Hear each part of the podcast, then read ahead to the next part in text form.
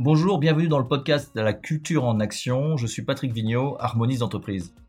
Nous, les harmonistes, nous avons une conviction. On développe son entreprise de manière bien plus rapide lorsque on crée une dynamique autour d'une culture d'entreprise puissante et authentique. Authentique, ça veut dire faire les choses à sa façon et les faire à fond. Aujourd'hui, vous allez découvrir une entreprise qui a fait les choses à sa façon, de manière authentique, et je crois que ça a contribué à son formidable développement.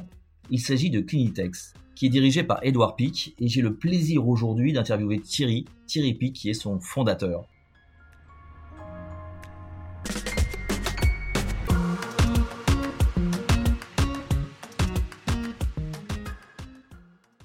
Thierry, bonjour. Bonjour Patrick. Thierry, tu as commencé comme artisan laveur de carreaux en 1980 à Lille, je crois. Peux-tu avoir la gentillesse de nous dire où en est l'entreprise aujourd'hui, les principaux chiffres et décrire son activité, bien sûr? Ben écoute, 1980, effectivement, je démarre comme laveur de vitres euh, et l'entreprise a ensuite connu 40 années pratiquement de croissance à deux chiffres, qui l'amène aujourd'hui à, à, compter à peu près 3500 collaborateurs. En équivalent temps plein, on divise à peu près par deux euh, et l'entreprise réalise à peu près 45 millions d'euros de, de chiffre d'affaires. Voilà. Et présente à peu près sur la moitié nord de, la France, mais avec un développement assez rapide. Euh, qui va amener Edouard, à mon avis, à, à, être présent sur tout le territoire dans les, dans les 5-8 ans à venir. Alors tu as mis en place euh, des principes d'organisation et de management qui sont proches de l'entreprise libérée, ça veut dire euh, responsabilisation, beaucoup de collaboratifs, de la confiance, du management coaching, euh, mais je crois que tu préfères parler de management à la Montessori. Alors on sait que Maria Montessori a, révolutionné le monde de l'éducation euh, au début du XXe siècle, mais est-ce que tu peux nous rappeler les grands principes de la méthode Montessori et comment tu as eu l'idée d'appliquer ça dans le monde de l'entreprise et est-ce que été facile à le mettre en œuvre? Alors d'abord, euh, j'ai pas décidé un jour d'appliquer les principes euh, montessoriens. Nos quatre enfants sont allés en école Montessori quand ils étaient plus jeunes et on avait été très sensibles à cette pédagogie. L'histoire se passe, euh, on oublie Maria Montessori, je développe l'entreprise et puis euh, ma fille Sidonie, il y a cinq ans, crée un réseau de micro-crèches euh, bio, Montessori euh, et musicale. Et en me montrant une vidéo qu'elle a tournée dans une de ces micro-crèches et en observant le comportement à la fois de ses assistantes euh, pédagogiques et des enfants, je redécouvre ce qu'est Maria Montessori et je fais des analogies immédiates avec le management qu'on pratique. Et donc, il y a cinq ans que j'ai euh, comment dire, euh, fait ce croisement, ces analogies entre la pédagogie montessorienne et ce que nous pratiquons comme management. Alors, les grands principes de Maria Montessori, d'abord, c'est, et ce sont des principes qui s'opposent assez, euh, frontalement au jeu de pouvoir, c'est apprends-moi à faire seul. Déjà, là, on comprend tout de suite que les petits chefs détestent que leurs collaborateurs puissent un jour être trop responsables et autonomes parce qu'ils craignent pour leur euh, poste et pour leur pouvoir. Donc apprends-moi à faire seul.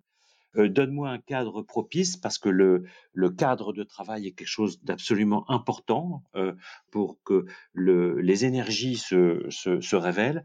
Laisse-moi choisir mes apprentissages, laisse-moi piloter mon temps, accorde-moi le droit à l'erreur, et ça c'est le prérequis de l'expérimentation, parce que dans les entreprises où on ne s'accorde pas et où on n'accorde pas aux autres le droit à l'erreur, eh bien, tu as une, entreprise de petits moutons, tu as une entreprise de gens qui n'osent pas expérimenter. Et enfin, et ça c'est le maître mot euh, du bien-être des collaborateurs en entreprise, considère-moi. Ce n'est pas parce que j'ai trois ans que je peux échapper à, cette énergie dont j'ai besoin, qui est la considération. Ce n'est pas parce que je suis une agent de propreté, une femme de ménage, que je mérite moins la considération que le plus euh, élevé des cadres dans la hiérarchie de l'entreprise. Ça, voilà, sont les grandes lignes euh, montessoriennes. Euh, après, que nous ayons besoin d'avoir formalisé notre vision, notre mission et nos valeurs, notre raison d'être, c'est très important parce que c'est le cadre de la liberté. Sans ce cadre-là, nous ne pourrions pas ouvrir en grand les vannes de la liberté et de la responsabilité. D'ailleurs, on en reparlera peut-être avec le télétravail tout à l'heure, mais euh, c'est un prérequis absolu de, l'ouverture du cadre de liberté. On ne peut pas pratiquer Montessori sans avoir au préalable euh, fixé les règles de fonctionnement de cette liberté. Et d'ailleurs, si tu vas un jour dans une classe Montessori, tu vas voir, contrairement aux idées reçues, les enfants se marrent, il n'y a pas de bruit, c'est sage, c'est propre, c'est bien rangé, les maîtresses parlent à voix basse, c'est extraordinaire. Eh bien, si tu viens chez Clintex, tu vas voir, enfin, quand on pourra revenir en présentiel, nous, on se parle à voix basse parce qu'on est en plateau paysager. Et si quelqu'un parle trop fort, on a tous une boîte à meux qu'on retourne pour lui envoyer un meux, pour lui dire tu parles trop fort. Mais quand tu viens chez nous, c'est une classe Montessori. Je te jure, c'est assez étonnant.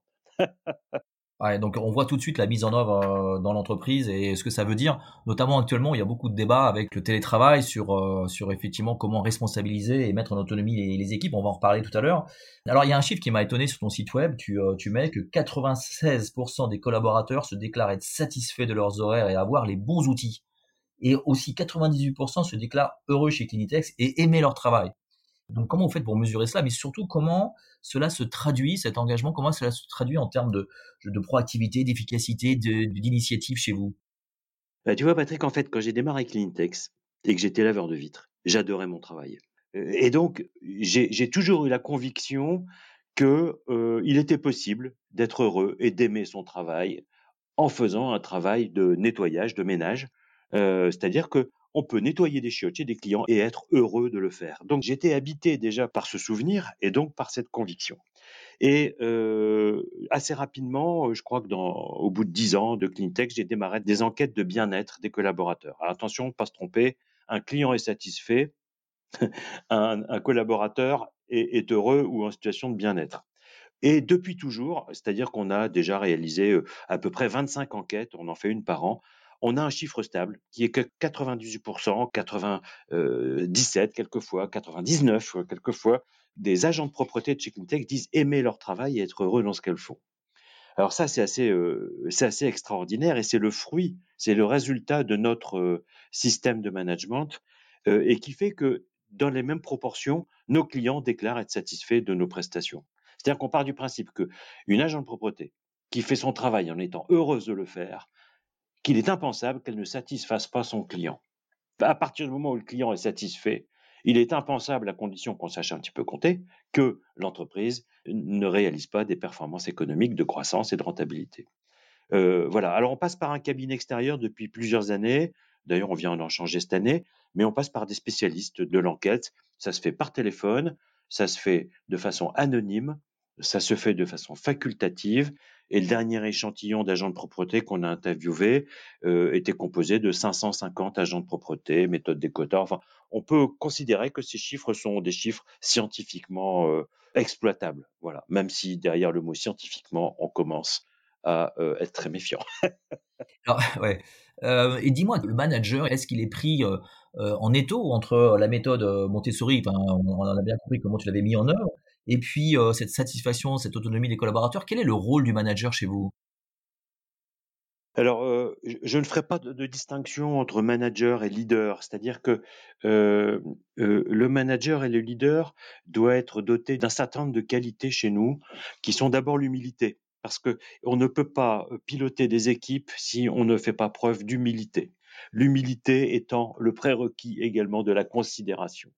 Si je me sens supérieur à mes agents de propreté, je ne peux pas euh, leur donner la considération que je souhaite leur donner. Je ne suis ni supérieur ni inférieur à mes agents de propreté.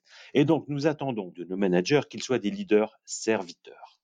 C'est-à-dire que dans les équipes euh, hiérarchisées, dans les organisations pyramidales, euh, le, boss, le, chef se dit que les équipes sont à son service. Et que nous, nous pensons exactement le contraire. Chez nous, on attend que nos, nos leaders soient au service de leurs équipes. Édouard, le PDG, est au service de ses collaborateurs. D'ailleurs, euh, Édouard a donné son numéro de portable aux 3500 collaborateurs et tous les mois, dans le bulletin mensuel d'entreprise, a son numéro de portable qui apparaît en grand. C'est-à-dire que tout le monde euh, est le serviteur de tout le monde, mais euh, la posture de celui qui est mieux payé que les autres ne peut pas être une posture de supériorité. Il doit être un leader serviteur. Waouh, hyper intéressant. Et euh, alors, je crois que selon toi aussi, euh, l'information et la transparence de l'information est absolument clé. Euh, et que vous l'avez mis en œuvre dans l'entreprise sur plein de choses. Et je voudrais faire un zoom avec toi sur les notions financières qui sont toujours délicates dans les entreprises françaises, notamment les salaires. Comment vous gérez les, les salaires? Est-ce qu'il y a un degré de transparence à ce niveau-là? Oui, oui, il y a un degré de transparence. C'est alors là, c'est ce que j'appelle chez nous le, le naturisme managérial, c'est-à-dire qu'on montre tout. Nous pensons qu'au moins on en montre, au plus on développe des fantasmes. Et au moins on règle ses propres problèmes, ses propres complexes. Euh, euh, euh J'ai toujours pensé, sans jamais malheureusement avoir pu tenter l'expérience, mais que le naturisme nous met tranquille avec notre corps et avec le corps des autres. Bon, il en est de même avec les chiffres, c'est-à-dire que au moins tu vas en montrer, au plus les gens vont devoir s'imaginer. Et donc, quand on s'imagine, on se trompe. Et on a pensé que le plus simple était d'assurer une transparence totale, c'est-à-dire que sur l'intranet de Cleantex, euh, tous les collaborateurs de chez nous équipés d'un ordinateur, c'est-à-dire les environ 170 services support, plus tous les représentants du personnel, qui sont une cinquantaine, euh, ont accès à toute l'information, c'est-à-dire les comptes, les bilans, les, les soldes intermédiaires de gestion, la trésorerie en temps réel, mais aussi les salaires nominatifs. Et donc, ça veut dire qu'une agent de propreté qui voudrait connaître le salaire de mon fils Édouard n'a juste qu'à demander à son représentant du personnel euh, quel est le salaire d'Édouard. Enfin, il, n'y a plus de, de secret et de tabou là-dessus. Les conséquences de ça ont été que bah, euh, nous avons transformé un sujet émotionnel en sujet technique. Le sujet du salaire, à condition qu'on respecte, qu'on paye nos collaborateurs dans des, dans des prix de marché, hein, bien sûr, euh, mais à cette condition-là, euh, les collaborateurs sont bien plus inquiets d'une éventuelle inéquité dans la grille des rémunérations que de leur propre niveau de salaire. Et donc les émotions viennent très souvent d'une impression ou d'un sentiment, d'une rumeur ou d'une information qu'un collaborateur est mieux payé que nous alors qu'il ne le mérite pas. La transparence nous a permis, et ça c'est Edouard qui a eu l'audace de mettre ça en, place il y a 3-4 ans, cette transparence nous permet de rendre les collaborateurs plus responsables, de les détendre au sujet des rémunérations, nous a permis, quand on a publié, et tous les ans quand on publie, de euh, solutionner, de régler d'éventuelles injustices, parce qu'il n'y a, pas de raison, euh, aucune grille des salaires n'est parfaite, et puis de répondre à des interrogations de collaborateurs qui pourraient euh, s'interroger sur des différences éventuelles euh, sur lesquelles nous sommes contraints de fournir une explication ou à défaut de pouvoir fournir une explication, de faire le réglage qui rétablisse la justice entre les collaborateurs. Et puis j'intuite que ça facilite l'égalité des salaires hommes-femmes, évidemment. Ah ben, c'est-à-dire que tout le monde devient DRH, parce que ce sont des tableurs euh, Excel euh, exportables. Donc, celui qui veut s'amuser à vérifier euh, les salaires par sexe, par âge, par, par poste, par fonction, par, par prénom, tout le monde devient DRH. Et là, ça devient très intéressant. Et c'est la raison pour laquelle d'ailleurs Clintex, qui je le rappelle a 3500 collaborateurs, n'a toujours pas de DAF et de DRH aujourd'hui. Ouais, ça c'est incroyable on n'a rien contre. Hein. Un jour, Edouard aura besoin d'un DAF et d'un DRH. Il n'y a, aucun souci là-dessus. Mais au, plus on peut passer de temps euh, sans euh, cette ressource qui quand même euh, présente un certain coût, même si évidemment ça rapporte aussi, mais tant qu'on peut s'en passer, bah, c'est très bien. En fait, je crois que dans l'histoire, vous avez eu un DAF et un directeur euh, financier, mais qu'à un moment donné, vous avez euh, effectivement euh, voulu avoir moins de structure hiérarchique, passer en management, effectivement, on va dire à la Montessori. Et donc, ça a amené à évidemment poser la question aux troupes de dire est-ce que vous voulez toujours un, DAF ou un, DRH, c'est ça? J'ai eu une époque où l'entreprise a tellement grossi tellement vite que on me questionnait souvent sur sur cette curiosité que nous n'ayons pas de DAF, et pas de DRH et pas de et pas de directeur développement, enfin pas de codir quoi. Et à force qu'on me dise, mais ton entreprise est pas normale, j'ai recruté un codir. Bon, et je me suis retrouvé avec un vrai codir de gens compétents, hein, compétents, engagés et sympas pour, pour l'essentiel. et puis moi, ça m'a tellement libéré de temps que j'ai pu pendant plusieurs années aller faire des courses moto, des Paris-Dakar en moto et, ce genre de choses. Donc j'ai fait toutes les courses de, des rallyes de la Coupe du Monde en moto et pendant 3-4 ans j'ai quitté Cleantex pratiquement. Et quand je suis revenu chez Cleantex, quand j'ai souhaité revenir chez Cleantex, j'ai trouvé une entreprise désalignée avec ce que j'étais moi. D'ailleurs, Spinoza nous dit le, le bonheur, c'est de trouver sa nature profonde. Et mon entreprise était dénaturée. J'ai été désaligné. Et donc, j'ai plus compris comment fonctionne cette entreprise qui, s'était orientée dans des jeux de pouvoir, alors qu'à l'époque où j'y étais, on était dans des jeux de contribution. Et donc, ben, tout naturellement, euh, ce codir a, a disparu euh, de l'entreprise. Et, euh, et j'ai pu réaligner l'entreprise telle que je le voulais, c'est-à-dire sans petit chef et avec des collaborateurs responsables. Alors le, le mot alignement pour nous est très important, c'est effectivement lorsqu'on arrive à créer une cohérence à 360 degrés et euh, qu'on arrive à avoir un bon alignement tant en interne qu'en externe. Donc c'est vraiment nous toute la philosophie que, euh, qui supporte les harmonistes. Alors il y a une chose aussi qu'on aime beaucoup, c'est l'impact. Et euh, j'ai vu votre site web et la page RSE que vous avez sur votre site web et je voulais te féliciter parce qu'elle est vraiment, et j'encourage tous nos auditeurs à, à la regarder parce qu'elle est vraiment... Ah, c'est chouette. Et tu mets d'ailleurs, nous ne voulons pas être la meilleure entreprise au monde, mais la meilleure entreprise pour le monde. Et tu donnes plein de chiffres, plein d'applications. Et il y a quelque chose que je voulais partager avec toi, c'est tu dis que chez vous, 100% des collaborateurs sont investis dans la vision RSE de l'entreprise. Et ça, c'est un des principaux challenges des entreprises souvent, c'est d'embarquer, de réussir à embarquer les équipes dans cette dynamique RSE. Donc comment vous faites, vous, pour euh, créer cette adhésion? Écoute, c'est marrant, mais c'est un sujet euh, chez nous qui est présent. Euh depuis, euh, depuis longtemps. Euh, on a des ruches, tu vois. Alors maintenant, tout le monde a une ruche, un baby-foot et une salle de yoga. Bon, mais nous, on a des ruches depuis 10 ans. On a planté une forêt il y a 20 ans, euh, en se disant chaque nouveau client, on plante un arbre. C'est-à-dire qu'on a toujours été euh, sensible à cette idée parce que parce qu'elle nous fait plaisir. Elle nous fait plaisir. Nos collaborateurs sont très fiers de, cette forêt. On vient de développer une nouvelle technologie euh, sur tous nos sites qui nous permet de ne plus utiliser pratiquement de produits chimiques pour faire de la désinfection. Et, donc, avec l'électrolyse de sel, on a équipé, euh, euh, je crois aujourd'hui, plus de 2500 sites euh, de l'entreprise, des clients chez qui on n'utilise plus de chimie, c'est-à-dire on a, euh, on produit une solution à base d'électrolyse de sel nettoyante, désinfectante, virucide, bactéricide, et puis on a du vinaigre blanc. Et avec ces deux produits, on fait 100% de, des prestations chez nos clients. Ben, les agents de propreté euh, sont super contents de voir qu'il n'y a plus de bidons dans leurs armoires. Nos managers ne doivent plus livrer de bidons, mais ils se disent tiens, mais on a un impact fort. Euh, C'est-à-dire que par aussi de la créativité, de l'audace et de la technologie, on arrive à envoyer du plaisir euh, grâce à cette technologie, grâce à ces idées originales qu'on met en œuvre. C'est-à-dire que c'est pas une RSE subie, c'est une RSU vécue et dans le plaisir. Et d'ailleurs, euh, Charles, mon autre fils qui travaille chez Clintex et qui s'occupe de cette démarche RSE dans l'entreprise, euh, nous a annoncé hier qu'on allait être certifié Bicorp dans les jours prochains. Euh, enfin, je croise les doigts parce que on ne peut pas anticiper, mais en tout cas, ça se présente bien. Voilà.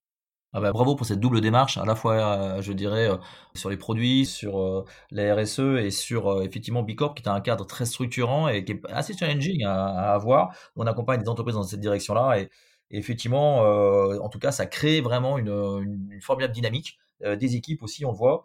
Euh, alors, tu parlais tout à l'heure des valeurs, vision, raison d'être. Comment vous l'avez formalisé? Comment vous affichez cette culture? Comment vous avez mis des mots dessus et comment vous la communiquez en interne alors? Je vais te dire comment on a fait, mais je pense que la manière de le faire n'est pas très importante. Je m'explique. C'est-à-dire que la pire des situations, c'est que l'entreprise ne dispose pas de cet outil mission, vision, valeur. Au moins vision, valeur. Et allez, je veux dire au moins valeur. Parce que ça, c'est un outil de management qu'on utilise quotidiennement. Euh, Je pense que Steve Jobs avait une mission, une vision, une valeur claire, une raison d'être très claire, et c'est lui qui l'a décidé de façon arbitraire, et puis c'était qui même me suive. Bon, on ne peut pas dire que ça n'a pas marché. Euh, Je pense qu'une entreprise qui veut, euh, comment dirais-je, moderniser peut-être, enfin, ou libérer son management, devra écrire sa vision, sa mission et ses valeurs. Si le patron l'écrit euh, tout seul dans son bureau, l'avantage, c'est que ça va vite. L'inconvénient, c'est que les équipes vont mettre plus de temps à se l'approprier. Si on veut le faire de façon collaborative avec tout ou partie de l'entreprise, ça met plus de temps. Nous, chez nous, ça a mis un an. Mais une fois qu'on la placarde sur les murs, les équipes se la sont appropriées. Donc, bon, la méthode, tout dépend du temps dont on dispose ou du caractère du patron. Hein. Le patron a, après tout, ce, droit de dire, bah, moi, mon alignement, c'est celui-là, et puis euh, qui même me suive. Bon, pourquoi pas. Mais en tout cas, nous, on est passé par euh, un cabinet extérieur euh, euh, tout à fait talentueux. Et puis, Edouard l'a réécrite avec, euh, avec quelques-uns de ses équipiers il y a peu de temps, parce que moi, la vision de Clintex, c'était heureux de rendre service pour faire de Clintex la plus belle boîte de France. tu vois, c'était mon ambition, moi. Voilà. Et Edouard l'a revisité avec Charles en disant la plus belle boîte pour le monde. Voilà. Donc, moi, j'admire, j'adore. Ça, me fait kiffer. Alors c'est super intéressant là. Donc tu parles de tes fils qui ont repris la, la direction d'entreprise. Alors tu dois être assez fier, j'imagine. C'est vraiment sympa. Mais comment réussir à faire ça? Je pense qu'il y a beaucoup de, personnes comme toi qui aimeraient transmettre leur, leur entreprise, euh, garder cette âme euh, de l'entreprise et puis peut-être la- laisser ses enfants aussi la faire évoluer. Et visiblement c'est ce qui est en train de se passer. Donc vas-y, raconte-nous un peu de cette transmission. Bon, d'abord, on a élevé nos enfants, nos quatre enfants, en leur disant avec ma femme, euh, et puis, et puis l'avantage aussi, c'est que j'ai la même femme depuis 40 ans, donc notre message est, stable.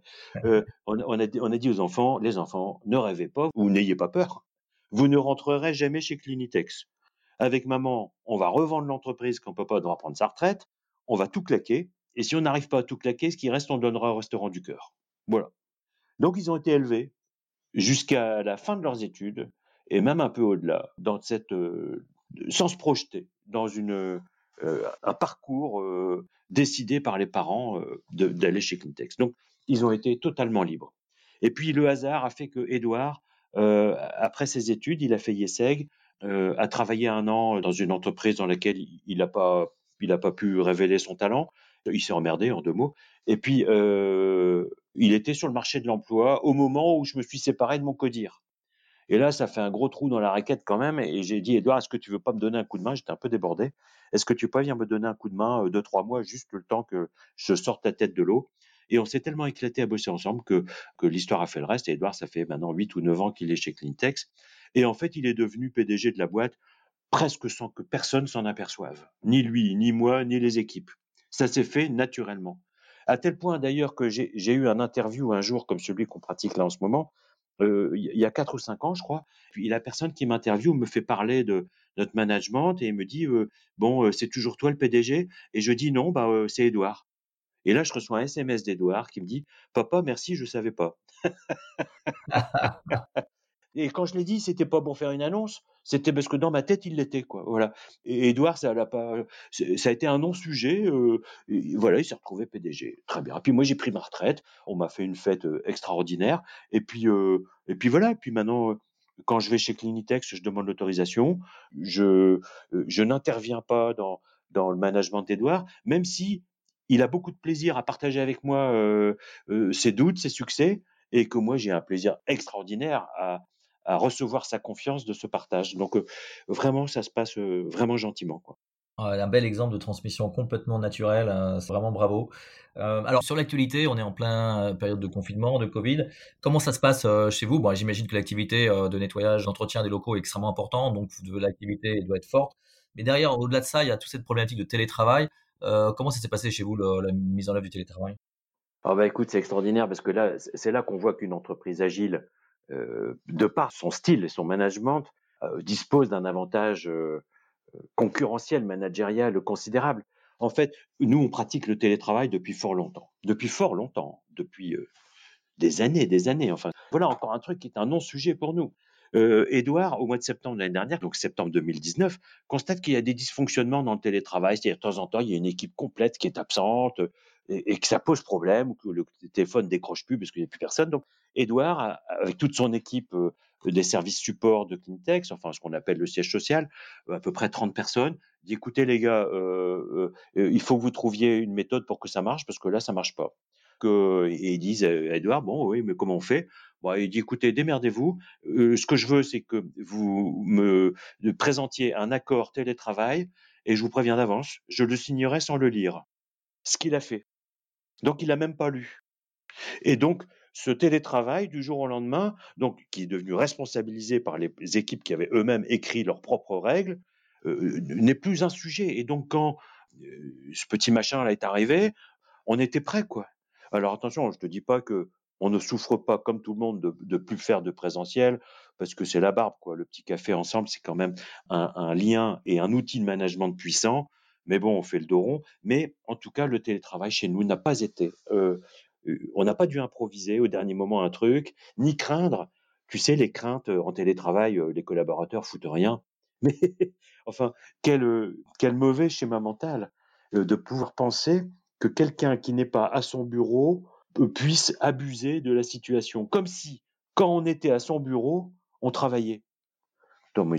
enfin, quand on est derrière un écran, C'est comme les temps de pause à l'époque. Enfin, c'est pas parce qu'on est en pause qu'on travaille pas. C'est pas parce qu'on est au bureau qu'on travaille. Et c'est pas parce qu'on n'est pas au bureau qu'on travaille pas. Tout ça sont des schémas mentaux. Euh, à partir du moment où tu as affaire à des collaborateurs engagés, responsables et honnêtes, ben voilà. Et puis ce qui compte, c'est pas le temps qu'ils y passent, c'est le résultat qu'ils produisent. Ouais, je suis tout à fait d'accord avec ce que tu viens de dire. Alors, on arrive au bout de, ce podcast et euh, est-ce que tu peux donner un, conseil à tous les euh, chefs d'entreprise ou euh, les étudiants ou les journalistes qui nous écoutent, pour notamment les chefs d'entreprise, pour les encourager à, à être pleinement eux-mêmes, à développer leur culture et être finalement alignés, à essayer de créer cet alignement? Quel conseil tu leur donnerais? Écoute, j'ai un conseil, l'expérience n'est pas transmissible. Et donc, je dis à ceux qui, m'écoutent, tracez votre route, inspirez-vous de lectures, euh, de podcasts, éventuellement comme celui-là, euh, qui peuvent d'ailleurs à la fois vous donner des idées pour euh, faire évoluer votre management, mais qui peut aussi rationaliser votre déni par rapport à ce management. Vous pouvez être très heureux dans un management vertical et très hiérarchique. Donc je ne prétends pas que notre management soit supérieur à un autre, ni inférieur. Ce qui compte pour un manager, c'est qu'il trouve son alignement, ce que Spinoza appelle sa nature profonde. Ouais, bah écoute, j'adore cette phrase d'ailleurs que je ne connaissais pas de, Spinoza. Ce que j'ai beaucoup aimé aussi lors de cet entretien, et je te remercie vraiment beaucoup de, ton témoignage, c'est d'abord ton amour du travail, de, ce que tu fais. Donc c'est déjà vraiment formidable. Je pense que c'est une des clés euh, fondamentales de la réussite. J'ai aussi beaucoup aimé l'aspect euh, considération, leader-serviteur, cette humilité dans le style de management. Euh, qui est valable pour les managers et, pour les leaders. Alors, ce qui m'a fait beaucoup sourire aussi, c'est le naturisme managérial et au-delà de ça, cette transparence qui est aujourd'hui vraiment demandée par par tous les jeunes collaborateurs. Voilà. Et puis, euh, euh, tu parlais de Spinoza et du bonheur de trouver sa nature profonde, mais aussi une fois qu'on l'a trouvé, d'en faire un cadre, un cadre qui va permettre la liberté, qui va permettre véritablement le fonctionnement de la liberté. Et ça, c'est vraiment, je pense, important.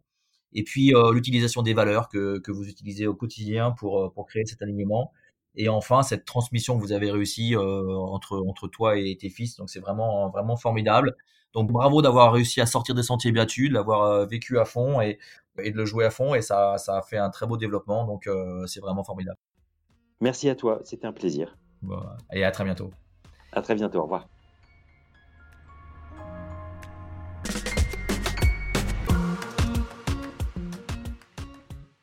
Bon à tous, si vous avez aimé ce podcast, n'hésitez pas à le partager, à parler aussi de, de qui peut être voilà une formidable, euh, un, formidable partenaire pour euh, l'entretien de vos locaux. Et puis n'hésitez pas à, transférer ce podcast à des gens qui pourraient euh, s'inspirer de, ça. Mais voilà, de trouver en tout cas ce chemin est vraiment formidable. À bientôt.